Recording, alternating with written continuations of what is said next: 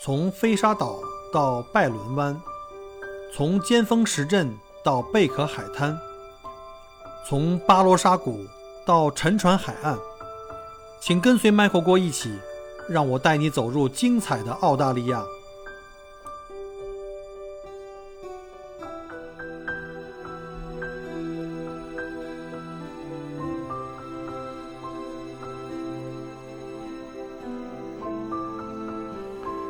各位听友，大家好，欢迎再次收听麦克郭聊澳洲。今天是二零二一年的三月五号，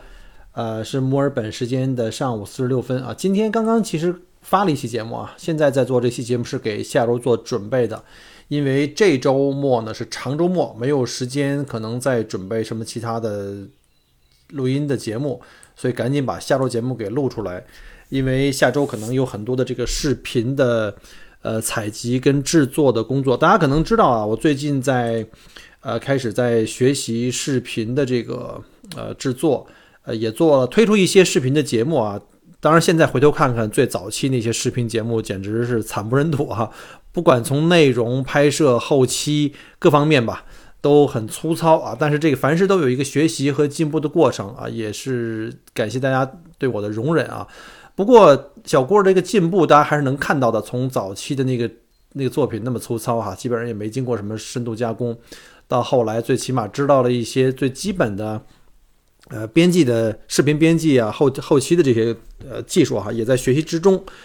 然后呢，以后有机会的话，等我这个视频到了一定程度以后呢，也可以跟大家分享一下，就是我做视频的这个呃一些感想吧。就是如果有各位也想从事这个自媒体，或者是也开始想准备玩视频的话呢，那我也希望跟大家来，呃，分享一下我的经验和我走我走过的坑吧。好了，那我们就这个，呃，言归正传啊，讲今天的这个话题，就是关于这个出行的。因为之前大家可能听过我几期节目，知道我们在怎么讲，就是澳洲最近时间这个疫情不是很稳定啊，维州之前是关了封，就是封了开，开了又封这样的。然后甚至又回到这个 Stage Four，就是第四级这个封城。然后呢，我这个因为去年一年都在家里被关着哈，实在是没有地方去玩儿，也特别郁闷。你想一个这么浪的心啊，被关在家里怎么可能啊？呃，大家也看了我的视频，就是我之前有一期把家里那个 三排座的八座那个那个 MPV 给拆了，第三排自己做了一个特别简易的这个。车床啊，出去旅行不能叫房车，反正睡两个人是很舒服，比睡帐篷是舒服的。然后就准备出去玩儿，终于啊，终于终于就是上周末成型了啊，上周末成型了。然后呢，我们第一次出行就是远行，在外面长玩了三天吧。这这种长途的这种游的话呢，我们第一个选择的就是所谓的维州最美小镇，因为。因为当时是刚刚开放，然后呢，南澳还对我们封锁。虽然可以去新州，但是呢，新州距离比较远啊，就选择了在维州呃境内先玩一玩。那憋了很久，尤其是陆老师，我还有机会开车出去这那那这的啊，接送孩子啊，什么什么这那的出去玩啊。陆老师因为家里要照顾老人，然后还要给我们做饭打理这个家，就天天在。在家里已经憋了一年了，实在不行了，所以呢，他一直特别想去这个维州最美小镇，就是在整个澳大利亚最美小镇排名前十名的。我看了一下，在过去的这个几年，基本上是在第五名、第六名左右吧。然后在维州是排第一名的，就是著名的仙女港。然后呢，这个行程其实我们早就计划好了，只是叫等着这个这个最后一次这个 Stage Four 的封关解除，我们就可以出发。就可以高高兴兴的走了，然后呢，正好赶上这个周末，又是中国的新年，又是这个，呃，这个情人节啊，这。就可以跟陆老师两个人去二人世界，嗯，简直是不要太幸福了啊！所以那天就下午接了孩子放学回来，把孩子扔家，因为俊俊现在上高二了，就十一年级，然后开始作业开始多起来，而且开始准备今年的这个 VCE 考试。VCE 考试就是维多利亚州啊，就是澳洲各个州的考试不太一样，维多利亚州的这么一个高考的考试制度。然后呢，它主要是从高一、高二、高三啊都会有考试，呃，只不过重点都在高二和高三，所以呢，他就在家里要多多复习啊、看书啊，然后顺便呢，也想让他在家里照顾两个老人，对吧？照顾两个狗，然后他英语又好，又是大了嘛，十六岁了，所以呢，把他扔在家里呢，当个半大小子来帮我们照 照顾家，我们也比较放心。所以呢，我们就哎把车装好啊，提前装好，说睡袋呀、各种行头啊、睡垫啊，还有各种好吃好喝的，当然还带了啤酒啊，带上我的小冰箱，然后就把它扔在家里，就直接就出门了。那个这次是真的不容易啊，这反反复复两次了，因为本来是因为在再上前一周，结果因为这个墨尔本的这隔离酒店又出漏洞了，又往外有这个扩散。然后这个州长一声令下，哈，就又再封城五天。当时我很担心他继续延续封城，结果还好，就是到了下一周就开放了。所以我们等于这个计划拖了一周，啊，然后呢就可以出来了。呃，当然了，还要看这个天气啊，天气是不是好啊？其实其实就是封城那周的周末是非常非常好的。呃，结果这个后来这周末呢就一般了啊。但是管他呢，反正既然都已经计划好了，就是下刀子我也得去。毕竟你是睡在睡在自己的车里，对吧？有风啊，有雨，都比睡在帐篷里的话要，呃，感受要好一些。所以就不管它了，就说走就走吧，就赶紧就出发了。然后呢，就第一站我们就是想去这个仙女港，呃。应该在仙女港这个小镇，在整个维州来说啊，就墨尔本周边开车比较近的，我可能是最喜欢的小镇是 Top 三之一了啊。虽然它在维州排名第一，但是是在我的这个清单里面的 Top 三。其实还有几个其他小镇也我都特别喜欢，以后有机会跟大家去分享。尤其是都过去一年啊，到现在为止，你看三月初了，已经整整一年都没有正经的什么旅游业务了哈，也没有讲过什么旅游话题了。尤其是最近这时间啊，大家也都懂了啊，这个都。要开两会了，对吧？这这这个这么重要的这么什么什么时间，谁还听我的这个其他话题呀，对吧？讲其他话题也危险，就干脆就还回到我的本职啊，讲这旅游话题。所以我想未来一段时间啊，可能呃，澳洲到年底以前，二零二一年年底以前也不一定能够开放旅游。所以我想未来这一年还是旅游年啊，把自己这规划成呃维州，然后南澳什么塔岛，呃什么。新州、昆州，如果要是国际国境线能开开，就是我们原来一直有个概念叫做旅游泡泡。什么叫旅游泡泡呢？就是在大洋洲这些岛国之间啊，因为。因为岛国很好控制嘛，就把国境一封啊，这个四周都是大海，这疫情也没法进来，所以很很好控制。但是为了振兴旅游业呢，就是周围这些岛国呢，就会有一个内部的一个互相的一个旅游通联，比如说澳大利亚跟新西兰之间啊，还有我们跟斐济之间呀，什么什么瓦努阿图之间呀，就是可以我们内部之间在这一个一个一个泡泡里面自己去互相开放旅游啊，所以叫旅游泡泡这概念。所以如果等到这个旅游泡泡这个实可以实施了。呃，就想去趟什么新西兰，因为现在是秋天了，新西兰的秋天也很猛啊，它的一年四季都很美啊。但是呢，今天特别不幸，早上起来一睁眼就看到一个新闻啊，北岛又发生这个地震了，七点一级。所以就看一看吧，这人生苦短啊，你都不知道意外和明天哪个先来，大家就 珍惜眼前，活在当下吧。好了，这个又扯远了哈。所以呢，我就是想，呃，利用未来的时间呢，就到。澳洲或者墨尔本周边的这些好玩的地方呢，再好好的去玩一玩，然后呢，也给大家分享一下，就是如果你是第一次来墨尔本啊，就是去哪儿玩，然后呢，如果你要是第二次或者是想深度游，然后呢，想玩一些呃非常小众的，不是那些大旅行团能到的地方哈，这样的话，我也就给大家多分享点这种话题，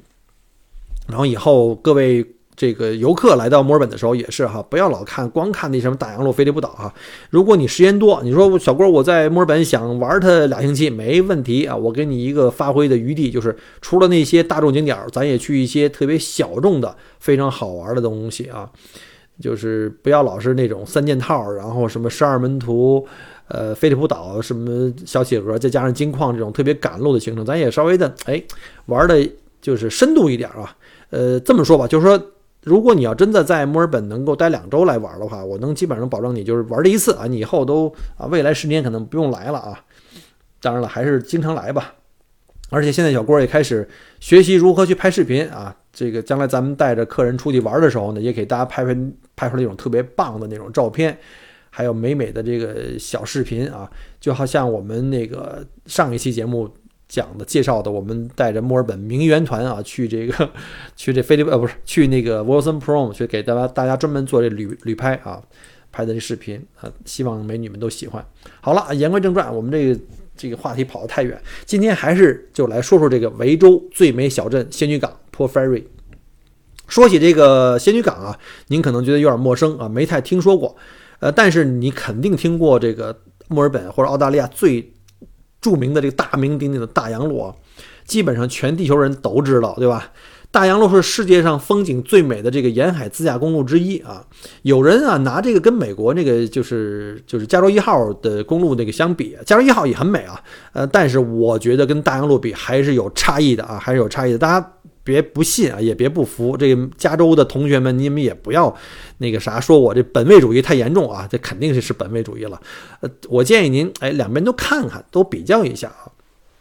那如果您要是到访墨尔本的话，哈，哪怕时间再紧张，原来讲过啊，你无论如何第一个要去的，就算你压缩行程，一定也要去先去大洋路，因为我觉得大洋路在整个维州或整个墨尔本这周围的景点之中，一定是必去的景点啊，这这是叫 must have。那大洋路准确的说呀，不应该是一个景点，它其实是一条这个。全长将近三百公里的这么一个海岸线的公路，呃，沿途有很多的不同的海滩啊、小镇啊、各种景点啊，还有这个原始森林啊，还有各种野生动物啊，所以这条路上呢，有很多地方可以看，它不是一个点，而是一条线。那今天我们要介绍的这个这个主角啊，就是仙居港啊，其实它是位于这个大洋路的这个这条线的尽头的另外一个小镇啊，它不是在大洋路这个线路里面，但是它在。它的延长线上，因为我们知道大洋路呢叫这条线，其实公路叫 B 一百嘛，B 一百到 Island Four 就到头了。但实际上呢，如果我们从这条线一直再往东开，就到了这个什么沃南部啊，就是再往那边再开半个多小时，就是仙女港了啊。然后呢，这个仙女港呢，其实是位于大洋路这个再往西，对，再往西，再往西尽头的一个，真的像。瑰宝一般的一个浪漫的小镇啊，一般的游客呀玩大洋路是玩不到这儿的，基本上就到了十二门头的那个我们所谓那个终点啊，就是这个呃旅游区的终点就在这个坎贝尔港，基本上就算到头了，然后就打道回府。其实如果您时间宽裕一点。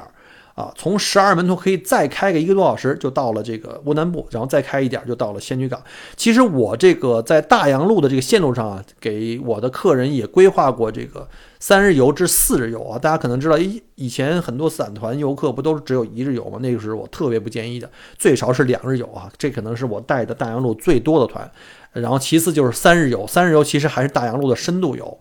然后呢，四日游的话，就基本上要带客人，一定要去这个仙女港啊，什么塔山公园啊，然后去看这个，还有就是那个格里菲斯岛那个灯塔了。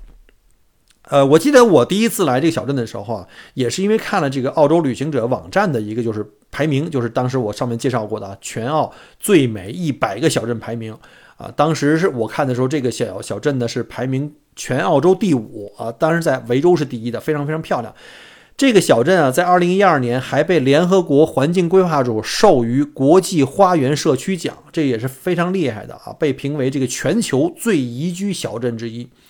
要说这个澳洲人自己评出来的这个最美小镇啊，一般都是那些大家耳熟能详的大景点哈，呃，和那些旅游是就是旅游胜地不太一样。这种小镇一般都比较袖珍，大家不要觉得好像是那种对吧？大城市铁岭似的，其实非常小啊，巴掌大一块地方。主街说实话也就是一两百米长，没有那种什么林立的豪华度假村啊、酒吧一条街啊什么之类的，没有那种汹涌的人潮。就是乍这么一看啊，其实特别低调啊，非常的朴实无华。但是它的自然风光一般都是特别棒，而且一般都是有一些历史韵味、有一些历史遗迹的一些一些小的呃深度游的一些景点。呃，所以可能那些玩惯了大景点的游客呢，可能不一定会喜欢，他可能会有点小失望。但是呢，这种自然的，哎，没有任何雕饰的，不是那种就是旅游热点目的地的，而这种小镇呢，一般都特别精致，一点也不浮夸，特别的幽静，不嘈杂。其实对我来说，或者喜欢那些喜欢深度游、喜欢身心浸入跟这个景点、跟这文化有这种互动交融的这种游客来说呢，可能你会更加喜欢。它能让你一下子把这个心静下来，有一种抚慰人心的那种温暖的感觉。你走在这个码头的那个栈道上啊，看着那些游船啊，看着那些帆船，还有那些呃海边的小的公园、沙滩，然后看着那些野生动物，特别特别舒服。仙女港的小镇的历史呢，可以追溯到十九世纪初。呃，最早这里是由这个跨越巴斯海峡的，就是从这个塔斯马尼亚过来的那些捕鲸和捕海豹的船夫建立的啊。因为我们知道，在最早的时候，澳大利亚这边其实，在真正移民以前，真正涉足这边的哈，大部分都是因为捕鲸业啊建立起来的一些小镇，是由捕鲸人啊聚居而成的。但是我们也知道，一般出海这帮水手或者是捕鲸人都是一些大老粗，对吧？所以没有什么，他们很难有一些文字记载。就说这个小镇到底最早是哪天是由谁发现的？但是按照目前的小镇这个小镇里面最初的这个文字记载啊，大约在一八二八年的时候，有一个叫做 v s h a r t 的船长驾驶着他的爱舰叫仙女号，叫 Fairy 号出海。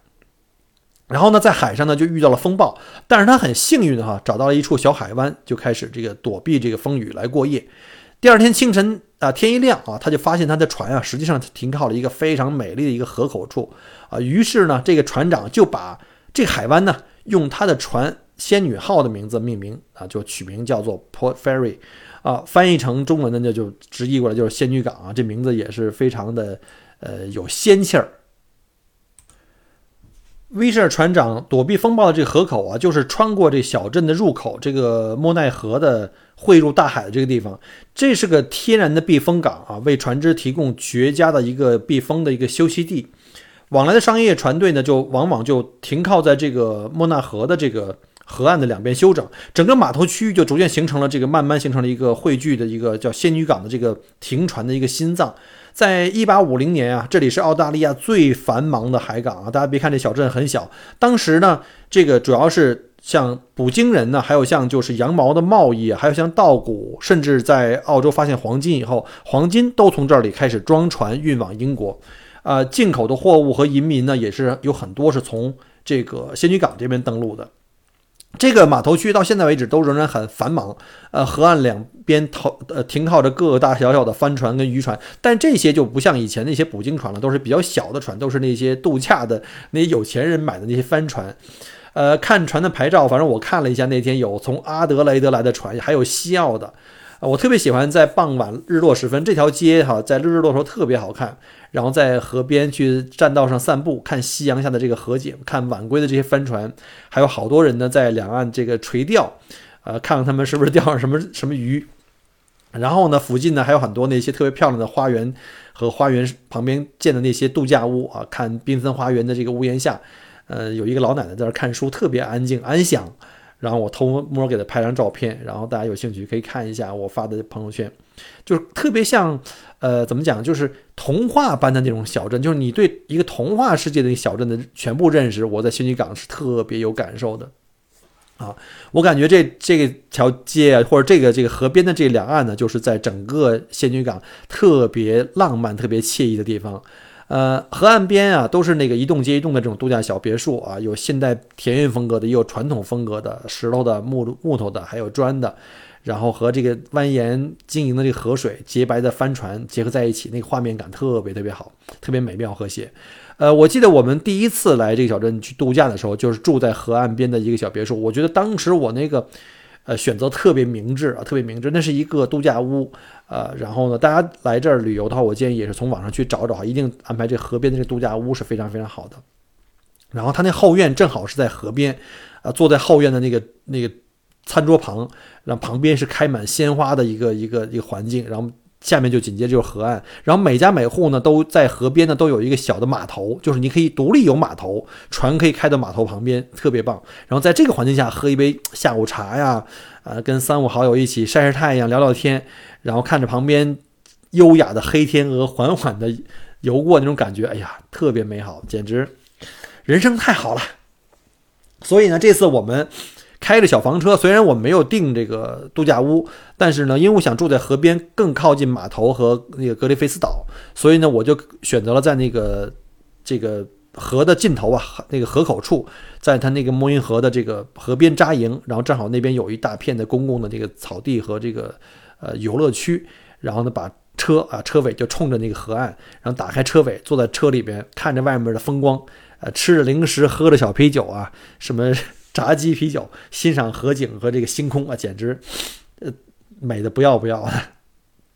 仙女港是一个特别悠闲的、适合去放松心情、度假的地方。呃，我建议各位如果来的话，也可以去找一个民宿，因为不是所有人都喜欢住帐篷啊，或者住房车，对吧？在这里度过，我觉得两到三个晚上比较好，就是这种周末的时间。所以这儿的周末的酒店都特别满，一定要提前去预定。然后呢，用脚就量一下小镇的这个所有的街道，因为小镇不大哈，就完全是把车停下来是靠脚可以走的。呃，基本上主建筑这些主要的建筑都是大概十九世纪初的一些小屋，还有一些非常非常古老的，比如像教堂啊，像这个磨坊啊。还有这条主街上参天的这个叫诺福克树，叫 Norfolk 这种松树特别漂亮，就是在夕阳的余晖下，然后跟旁边的古老的教堂混为一体。然后仙女港大概有超过五十座建筑都被澳洲列入了这个遗产的名录，因为它特别的古老。然后呢，在后期的发展过程中呢，就对小镇的这个主体没有做过更多的这种。这种我们就是现在中国，我们就是很多小镇其实很古老哈，就尤其像我生在北京，我就觉得北京拆这个城墙，把原来的那些古建拆掉是特别特别可惜的。就现在就没有像，呃，比如像去日本啊，你去看京都啊，你去看这个奈良的那种古城的感觉，这挺可惜的。呃，澳洲历史虽然很短啊，只有两百年，但是它对这些古建筑保护的还是相当相当厉害的。就是你去到。最繁华的市中心，你还是能感觉到当年的那种，就是小镇的那种古朴，让你有一种时光倒流的感觉。呃，我建议可以去了以后，先到游客中心呢，拿一些它的这个历史的介绍，还有一些他推荐的这种步行的这个就是到这个 track 吧，我们叫步行的道的这些地图，它会让你一个一个按照这个地图，按照这个顺序，上面还有一些呃建筑物的一些介绍啊，里面这个历史。那想要去了解更多仙女港的历史的话，可以到码头区，它有一个叫做 p o r f e r y Marine Time and Ship Shipwreck 的 Heritage Walk，就是有一个叫做仙女港海事和沉船遗址的漫步的一个步道，然后他会给你沿途都会有讲解，说就是有那个牌子，或者你去拿着自己那个资料啊，去沿沿这个这个资料的一个建议去走。呃，整个大洋路沿海岸线，特别是到了这个奥特威，呃，从奥特威灯塔，大家知道哈，就是。澳大利亚最古老、目前现存最古老的那个灯塔也是非常非常漂亮的哈。从那奥特威灯塔一直到仙女港这一段，就被人称为做这个叫做沉船海岸啊。就是大家听到我节目的开篇就有一个叫沉船海岸，就是指的是这一块。在这一块失事的这个货船啊、商船和移民船总共有啊，按照我们文字记载是六百三十八艘。那如果没有文字的可能会更多啊。其中呢。有只有二百四十艘是被找到了，就是他们的这个船骸被找到啊，这是很幸运的一件事。但是绝大部分的船呢，就当年的这些移民船呢、商船或者是捕鲸船，都基本上是葬身海底，不知所踪了。在仙女港附近呢，海域就有十七艘沉船，这是被发现的啊。呃，不过呢，你现在基本上看不到这些沉船历史，因为在这些沉船都是在两百年的历史里，基本上被海底的海文的，就是水文条件，因为。特别剧烈，比如说葬身海底，可能就这船就碎了，或者是被沙子会被什么其他东西给埋没了，你就很难发现。啊，那也没准儿啊，你哪天在仙女港，或者是到这个大洋路这沿岸，你万一要是喜欢去潜水或钓鱼，没准哪天你就能够在沙滩上发现个什么那个，对吧？十七、十八世纪的什么航海的罗盘啊、指南针之类的这种宝贝，没准你就发财了啊！这个传说中啊，有一条特别著名的船，啊，这种沉船叫做那个叫 Mahogany Ship，呃，翻译成中文呢？就叫做桃花心木船啊，这桃花心木船呢，就据说就埋葬在小镇东边的这个海沙里面，但是这是个传说，没有文字记载。既然提到了这个桃花心木船啊，咱们就说两句啊。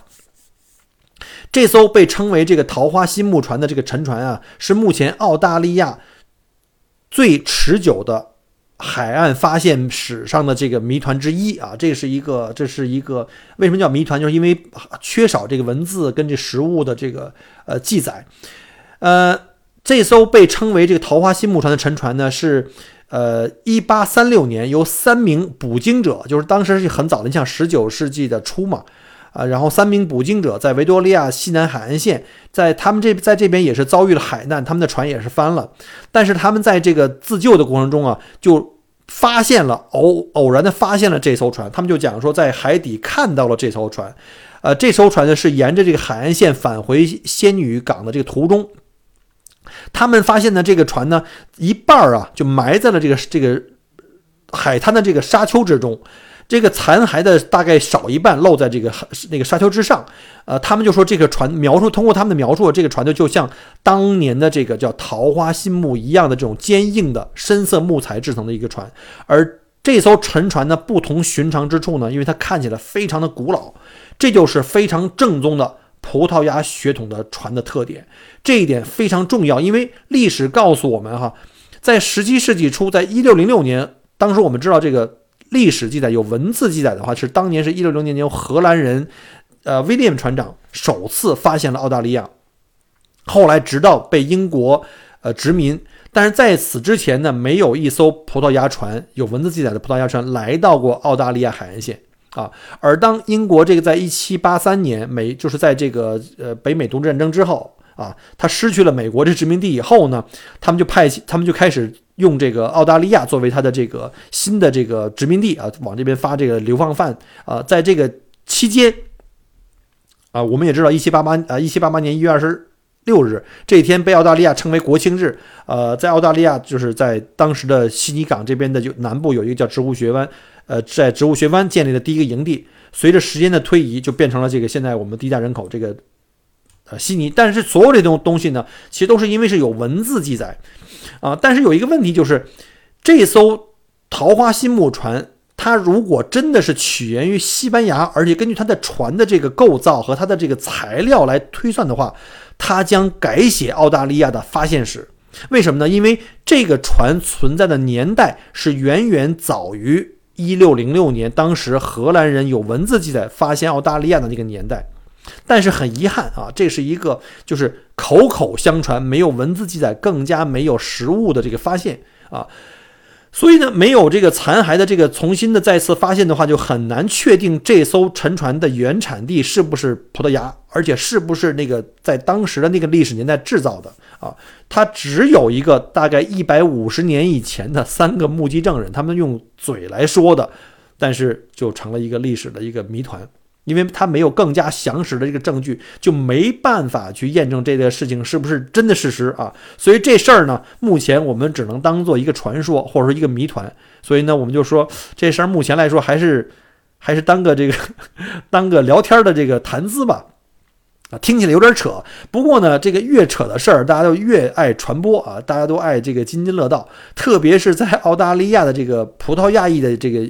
就是葡萄牙裔的这个移民，他们这些移民呢，就特别愿意把这种传说呢当个真事儿。我记得前几年他们还就因为这件事儿啊，跑到仙女港这边来，还庆祝说庆祝这个。葡萄牙航海家啊，虽然不知所踪啊，说是葡萄牙航海家发现了澳大利亚，而且最早早于这个一六零六年的这个荷兰人啊。不过这个这事儿吧，因为官方史学界都没有任何的这个文字的这个证实啊，所以呢也没有文字记载，所以我们就当个乐啊，就是当做一个谈资跟大家聊一下。但是这个南大洋啊，整个这个澳大利亚大陆的南南边啊，这海岸线风高浪急，这个确实是非常著名的，导致了很多的沉船事故，这个也都是真的。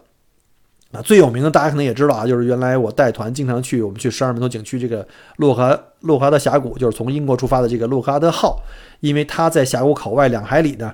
触礁沉没，然后发生海难啊，这个全船的这个人基本上全都没了，只有两名啊，一男一女两名，大家都可能听过这故事啊，所以说在当年啊。呃，航海是一项高风险、高技术这个的营生啊，不是所有人都能干。你看看那大洋路这个沿岸这个刀劈斧砍的这种峭壁的这种感觉啊，你从空中航拍的时候，也看着像这个上帝切开的奶酪的感觉，你就能感受到整个南大洋的这个海风海浪的威力。在这种条件下控制船只，尤其在当年没有什么卫星啊，没有 GPS 啊，只能靠风帆动力，而且靠这个航这个。这个我们叫什么？这个船长的这种完全是靠直觉啊，靠经验，靠直觉，那确实是非常非常难的啊。所以呢，在大洋路啊沿海岸线有很多灯塔，当时就是为了给这些啊船只过往的船只进行导航。仙女港这儿也有一个特别漂亮的灯塔，也非常的古老啊。这个红顶白身的这个格里菲斯岛灯塔就是特别漂亮的。我在这次呢去那儿也拍了一些照片呀，还有小视频。大家如果感兴趣的话，可以。加我的微信，看我的这个微信号啊，大家可以从呃微信视频号搜索 Michael 郭在澳洲，然后呢，我这个视频也是近期刚发上去的，我觉得还是拍的不错的。这座灯塔呢是在一八五九年建造的，最早的灯塔其实当时是被漆成了红色，到了一九三零年啊才改成了白色。塔身和地道啊都是当时用非常当地用非常坚硬的这种蓝的这种岩石建成的啊，非常的坚固，呃，足以阻挡这个巨大的海浪的冲击。守塔人的小屋啊，在一九五零年的时候，因为这个海浪跟风的这作用呢，就损毁了。不过现在灯塔还在继续使用这个风力发电。和太阳能发电呢，呃，正常运转，为这个附近的船只啊进行导航。从这个停车场要跨过一个小石桥就可以登这个塔，就是登这个岛。然后呢，从北侧呢步道大概走二十分钟，一点二五公里吧，就可以到达这个灯塔。从南侧走也行，南侧是走外海这块。围绕着沙滩跟原始的一些草地走过去，大概要四十分钟，一点六五公里吧，稍微远一点。而且路呢，状态没有北边这边好走，那边是基本上属于是野野地吧。而且经过很多沙滩，那沙滩如果在涨潮的时候，可能就不好走了。呃，建议第一次去可以走这个北边。当然了，你要是天气好啊，阳光明媚，也可以走南边，可以找一个没人的海滩自己去玩一会儿，对吧？一路上这海景也是非常优美，还能看见很多小袋鼠啊，呃，针鼹啊，甚至能看见这个海豹啊。呃，早在一八三三年的时候呢，有一个叫做约翰格里菲斯的捕鲸者在这里建立了这个捕鲸点。那这个岛呢，最后就是以他的名字命名的啊。当年呢，在这儿有很多鲸鱼呢被捕杀。呃，直到这个现在捕鲸啊，在全世界都是被禁止了哈，就是这种商业捕鲸。然后呢，在一九零二年，这个岛呢就变成了这个国家公园。呃，说起捕鲸这个事儿吧，这个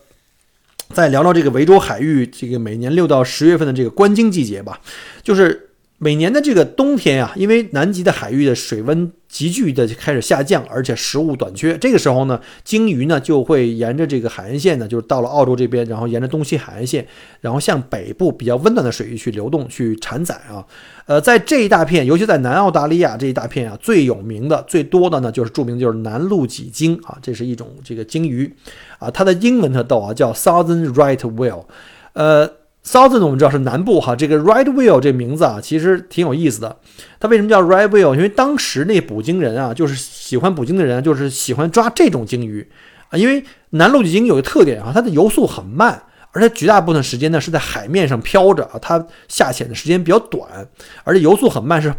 比较容易被抓的一个鲸。所以呢，当时捕鲸人啊，就管这个鲸呢就叫做 The Right Whale，就说就是它啊，咱们抓的就是它，因为它最容易抓。所以呢，就把这个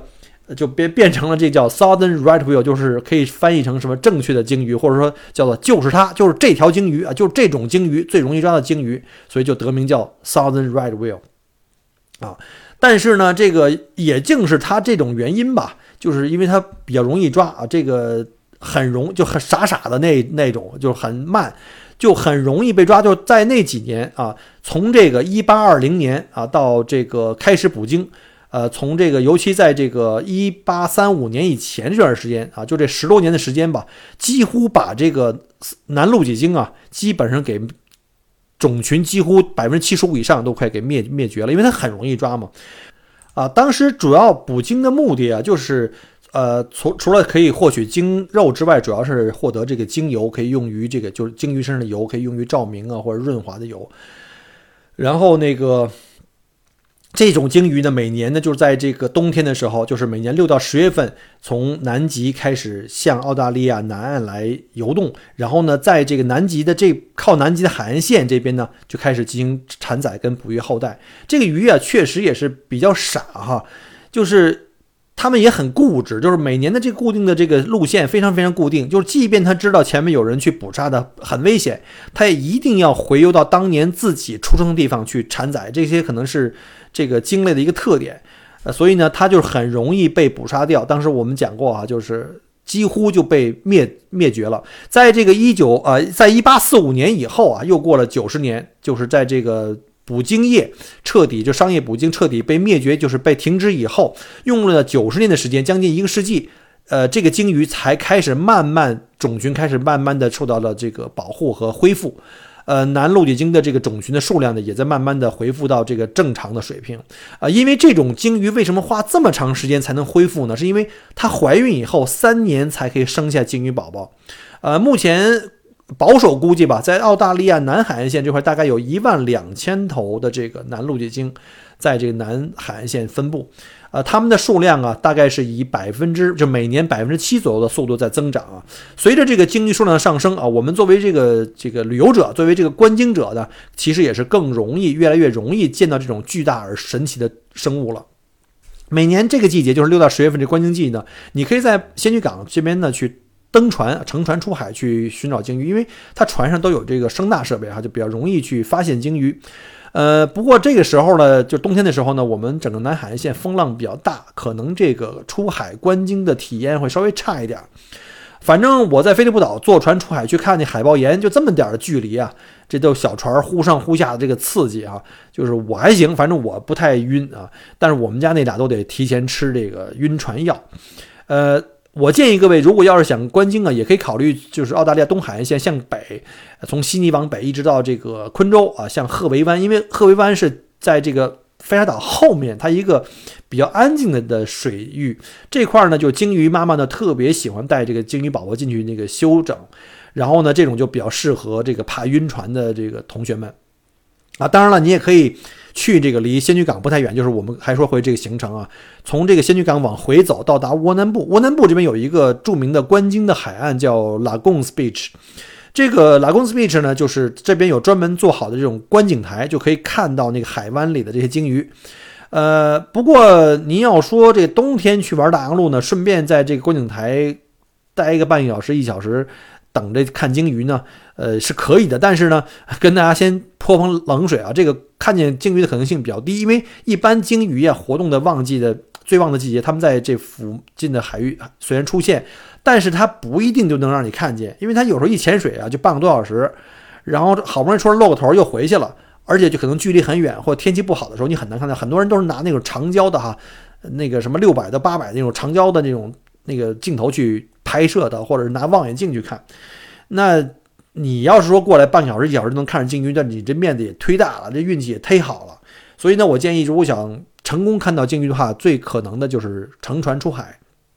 在海岸线去观鲸啊，那是非常非常拼人品的一件事儿。所以呢，就是最快的是就是坐飞机了，坐直升机去追着这个鲸鱼走，从空中看的感受可能又不太一样。坐船也是一样，只不只不过坐船的话晕一点啊。这个你可以坐着船追着鲸鱼去，这样的话的几率就是非常非常大的。所以呢，你冬天要来这个老公 speech 呢，我建议呢，先去游客中心啊，去了解一下附近的最近时间有没有这个鲸鱼出没，或者是它有一个专门的观鲸网站，就告诉你最近有哪些条鲸鱼来了，呃，是什什么时间点观测到的，你可以根据这些经验去，就是去赌一把自己的运气啊，看看有没有这种信息。啊，一天的什么时间段比较容易啊？然后再因为这个来规划行程，呃，而且你说实话，你来了也不一定能看到。比如说说昨天看到过，我今天跑过去，是不是还有呢？那就不一定了。这这种野生动物就是这样，那不像你去海洋馆对吧？那鲸鱼、海豚都在里面等着你，你想看几天都可以。那反正我知道有人在这儿呢，这个为了能拍这个鲸鱼。呃，等了一个星期啊，等了一个星期，反正是挺挺辛苦的。反正冬天我们可能还会再去，再去仙居港，因为冬天是淡季啊，酒店也非常便宜，人也相当少一点。也希望我能试试我的运气，看看能不能拍到鲸鱼吧。嗯，或者是上船或者上飞机拍个鲸鱼，给大家拍一个这个鲸鱼的这个视频啊。大家如果想看，也可以从我的那个视频号里去找找。啊，有其他朋友拍到的，呃，或者是呢，我建议大家，如果觉得仙居港太小，餐馆可选的范围比较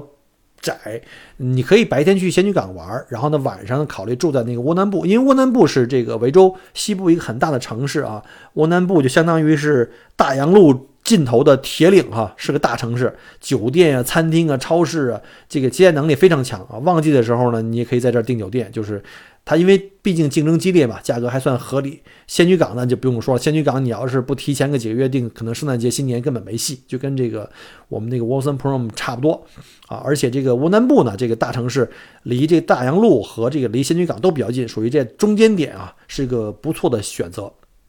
好了，我们再说回这仙居港，这里全年最热门的、最高峰的季节肯定是圣诞跟新年前后。仙女港这边的海滩也是这个水清沙白啊，沙质细腻，沙滩宽阔而平坦，非常适合游泳啊、冲浪。然后在炎炎夏日这个去避暑是非常非常好的。它这个东海岸叫做 East Beach 呢，有大概五点八公里长，非常适合这个就是享受阳光啊、沙滩这种度假生活，还能远眺这个格里菲斯岛上面那个灯塔。呃，再有就是有一个叫做呃 p s o p 海滩哈，这名字挺逗，叫叫做豆子汤啊，叫豌豆汤。这里的海水呢，远处呢有一圈的岩石可以挡住外海的这个风浪，就形形成了一个天然的这个游泳池啊，就是我们也叫 rock pool，呃，也挺大的，就是特别的适合老年人、小孩的这种，就它风浪小嘛，适合一个家庭在这儿这儿戏水。呃，这回我们去露营啊，早晨。不到八点就起来了哈，我们就看见当地人，这天儿都挺凉的，因为那天是阴天。当地好多人就穿这个游泳裤，从酒店里或者从自己度假屋里就围个围巾。早上八点那那都是特别冷的时候。要说这老外这不怕冷，我觉得真是可以。那天的温度最高温度才十六七度啊，那水温我估计也就是十度多一点。我真不知道他们图一什么，反正是佩服。打心眼里佩服，我觉得夏天啊，在旺季这个温度高的时候，肯定是很舒服的。呃，不过您要是非要在这时候来，一定要 plan ahead，就是在旺季来，提前预预定这个住宿。小镇的接待能力真的很有限，澳大利亚大多数这种小众景点景呃的酒店啊，都是这大概是一样的一个行情。圣诞新年的澳洲基本上没有可能安排这种什么说走就走，呃，很多的时候呢，这种老外都是提前。呃，半年以上去预定，真的不夸张啊，真的不夸张。就今天，就就像我们这次去吃个饭，吃个晚饭，打电话想订小镇的一个餐厅，他告诉我，呃，晚餐都被订满了，不是今天订满了，是未来一周都订满了。他们的接待能力很有限啊，所以我们一般都是错峰出行啊。其实我觉得春天呀，过了这个圣诞新年的假期，呃，尤其学校开学了以后，我觉得这时候挺好的，我们就经常挑这种稍微淡一点的时候来。啊，另外呢，每年的三月份，仙女港都会举办这个乡村音乐节啊，到时候呢，整个小镇的人口就翻番了。它这个小镇的常住人口，或者说呃平时的平均人口大概在两千人左右，呃，到了这种圣诞节或者这种乡村音乐节，一下暴涨到四万啊！你想想这个多可怕。所以呢，如果你除非你特别想凑这个热闹，我就建议就尽量还是躲开。呃，比如说像。今年的三月这个五号到八号，就今天就是五号啊，就这个长周末啊，长长周末就会有这个音乐节。我估计这个今年疫情期间会不会能稍微人少点，我也不知道啊。那如果不是在最热的夏季去的话，基本上就不能够下水了，因为真的是特别冷，因为这边的洋流是从南极来的，特别特别冷，即便是。呃，四十度的高温，我都下海都要穿着那个大概三到四个毫米的这种潜水服，都会觉得特别冷。关键这个身子板儿哈还是不够火力不够旺。俗话说这个傻小子睡凉炕，全凭火力壮。不过它周围有很多可以玩的，除了这个格里菲斯岛去徒步啊、环岛去看灯塔，呃，也还可以在小镇里面参观当地的这个画廊啊、艺术工作室。呃，仙女港其实也是一个艺术文化中心了。拥有很多这个当地非常活跃的艺术家和一些手工艺人，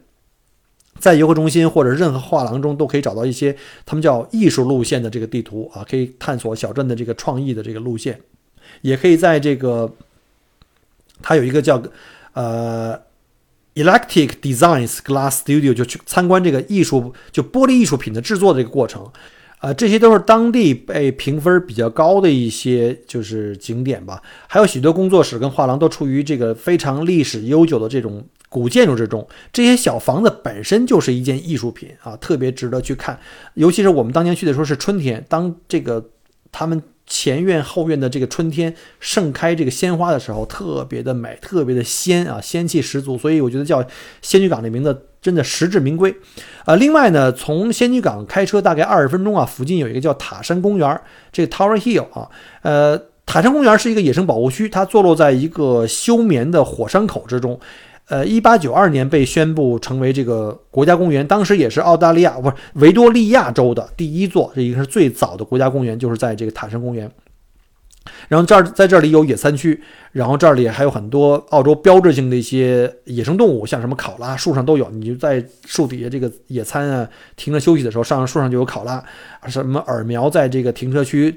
转来转去啊。你看我那视频，就是我那吃东西，他们就过来过来窥视啊，准备随时呃。偷东西或抢抢东西，当然了，还有各种的袋鼠，啊，还有就是它周围有很多湿地啊，各种的鸟类啊，爬行动物，比如像蓝蛇蜥蜴。我们走在路上，这个灌木丛里经常就会有蓝蛇蜥蜴，很很容易就踩到它哈。当然，它这种东西是没有危害的，对我们人是没有危害的。然后呢，这些耳苗你要小心啊，就不能喂它，这个是在澳大利亚喂这个野生动物是违法的。呃，每天早上十一点到下午一点钟啊，这个景区文化中心呢就会有这个，就是游客中心就会有呃一些义务的导游，这些知知识渊博的土著导向导就会向你讲解整个这个塔山公园的历史啊，还有这些自然人文的一些一些呃呃景观，然后呢带你去认识什么叫布什塔克啊。啊，也就是土著人采集食的食用的那种野果子，甚至呢教你如何去扔那个飞呃叫飞去来气，也叫这个回飞镖啊，英文特别逗，它是来自于土著语叫呃 boomerang 啊 boomerang，这个要记住。呃，一般小朋友们对这个地方都特别喜欢，因为有野生动物，有各种活动。然后还有就是去离小镇不远的一个叫做 Hopkins 瀑布。呃，其实维州啊，夏季一般都比较干燥。如果你夏季来啊，这瀑布可能会没啥水。呃，一般冬季啊下雨多，所以它雨量会比较充沛。所以我建议呢是在冬春来去看瀑布比较好。但是你也不要期望啊，因为澳洲整个是一个缺水的国家，你不要期望说我在这看看瀑布能有那种在这贵州啊黄果树这种感觉，或者九寨沟那种啊那种级别的瀑布，那基本上就。就没有啊，在澳洲这边的瀑布都是非常非常袖珍的，呃，这个瀑布呢也不是很高，也就十二米高，呃，但是宽比较宽，大概是九十米啊。在冬季这个鳗鱼繁殖的季节，你还能看到这个鳗鱼的洄游，在水中跳来跳去啊，他们争取跳上岩石，就跟我们这个鲤鱼跳龙门差不太多。小镇现今呢还拥有着维州最大的船队啊，他们每天出海去捕鱼啊，会带回来好多什么像鲨鱼啊、龙虾呀、鲍鱼啊。所以，如果你喜欢出海垂钓，那我觉得你到了仙女港呢，简直就是这个耗子掉进了米缸里啊！呃，可以经常出海，就是租船自己出海去钓鱼，也可以参加这个 fishing charter，就是这种专门的钓鱼船，他们带你去呃抓各种鱼。呃，应该我没记错的话，四月底到五月底这段时间呢，是这个南海岸线我们这著名的这个金枪鱼洄游的季节啊。这个季节就是去钓金枪鱼是非常热门的。啊，那不钓鱼的话也简单，对吧？我们可以坐船，坐这个专门去观光的船，去出海去看这个野生的海豹啊、海豚呐，或者去看鲸鱼。呃，甚至你可以报一个三小时左右的叫 Lady Julia Percy Island 的这个观海豹之旅，就有点像我们在菲利普岛去看那个海豹岩啊。这个小岛大概是大约七百万年以前形成的，呃，是澳大利亚唯一的一个因为海底火山喷发形成的一个。一个小岛，呃，也是维多利亚西部沿海的一个大型的玄武岩岛。前面讲的塔山公园也是火山啊，可见这远古时代啊，这整个澳大利亚就是南部啊，就是我们在维州的这个呃东南西南部，其实靠海岸线这边啊，其实还是地质活动非常频繁的，就是属于这个火山的这个高发地段。但是现在都是死火山啊，那都是这个上千万年以前的事情了。呃，这在这个岛上。生活着很多巨大的这个毛海豹的这个群落，还有就是众多的海鸟，乘船可以远距离看这个小岛呢。从这个位于叫 Yambook 地区的这个 Cracks 或 Yambook 湖，也可以远远的这个瞭望，呃，但是远观的话就只能看风光了，这个海豹你是没法看到了。呃，最好还是想看海豹，还是靠近去看。还说一下，就我们这边的这个主要是，呃，叫做毛海豹哈。其实毛海豹它是海狮科的，所以你看它们那个样子是不太一样的。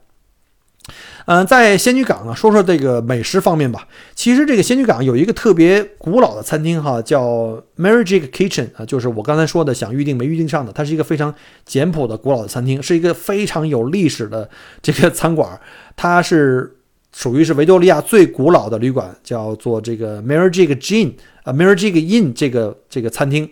呃，它是从1842年开始经营至今的。你想想这历史啊，多长了。然后餐厅呢是每周四到周一晚上六点，它仅开放晚餐啊，特别牛，就仅开放晚餐，使用当地选取当地最新鲜的食材来帮你做这个各种的食材的这个菜单的推荐，每天有不同的菜单，然后突出它当地的这个特点。不过这个餐馆特别小，餐厅的位置特别有限，一定要提前预定啊。像我们这种说临时啊。就是一开心想走进去就想推门就进，人家根本不能接待，因为根本就没位置啊！就别说你说这个，我想订明天的，你想订未来一周的都没有了啊。其实小镇上餐厅的可选的东西挺多，像什么当地的海鲜啊、意大利餐呐、披萨，还有像泰餐，甚至还有中餐。啊，当然还有更多的就是炸鱼薯条这种快餐，你可以根据个人的喜好去选择啊。还有一个特别推荐就是这个甜品，我特别喜欢吃甜品啊。这个小镇有一家网红的冰激凌店，叫做 Poco P O C O。我们来了这个小镇三四次了哈，就这一次赶上了开门，因为它不是每天开门的。这个特别在淡季的时候，可能每周就开周末，然后旺季的时候可能就开个两三天。当时我带俊俊来这家，就他特别想去尝试了，就没开门，特别遗憾啊。这次我们去，人家竟然是开门的，但是确实是特别火爆啊。我们去的时候都已经快关门了，我们是踩着点关门前去，结果门口还是排着人啊，还是排着队，长队排到门外，都可能快下班了吧。这个可选的品种也都剩的不多了。呃，当时我就买了一个草莓味儿的，非常惊艳，这个果香浓郁，里面还有小的那种草莓的那个水果渣。然后特别好吃，然后巧克力的也不错，但是我觉得草莓的更好吃。然后呢，旁边还有一家叫 Rebecca's Cafe 这个小店啊，里面这个琳琅满目的各种甜品的橱窗，我看着就直流口水啊！要不是因为减肥啊，也不是因为这个，如果都已经是晚餐之后了，我真的是想来一块。所以，如果来到这个小镇上来玩哈，我建议们，尤其是那些名媛们啊，墨尔本名媛们。在这儿喝一杯咖啡啊，来一个这个 high tea，我们叫所谓这个英式下午茶，那简直是太美了，尤其看着海景。呃，反正这个好久没带团了，这话痨的病又犯了。一个普普通通的一个小子，可能三十分钟讲的节目，让我一唠叨又唠叨了五十多分钟。这个不过很多国内游客很难有这么多时间，能真真正到这种深度游的小镇去体验这种慢生活啊。这里本身就是给澳洲本地游客偏多，就是基本上。呃，很少有国际游客。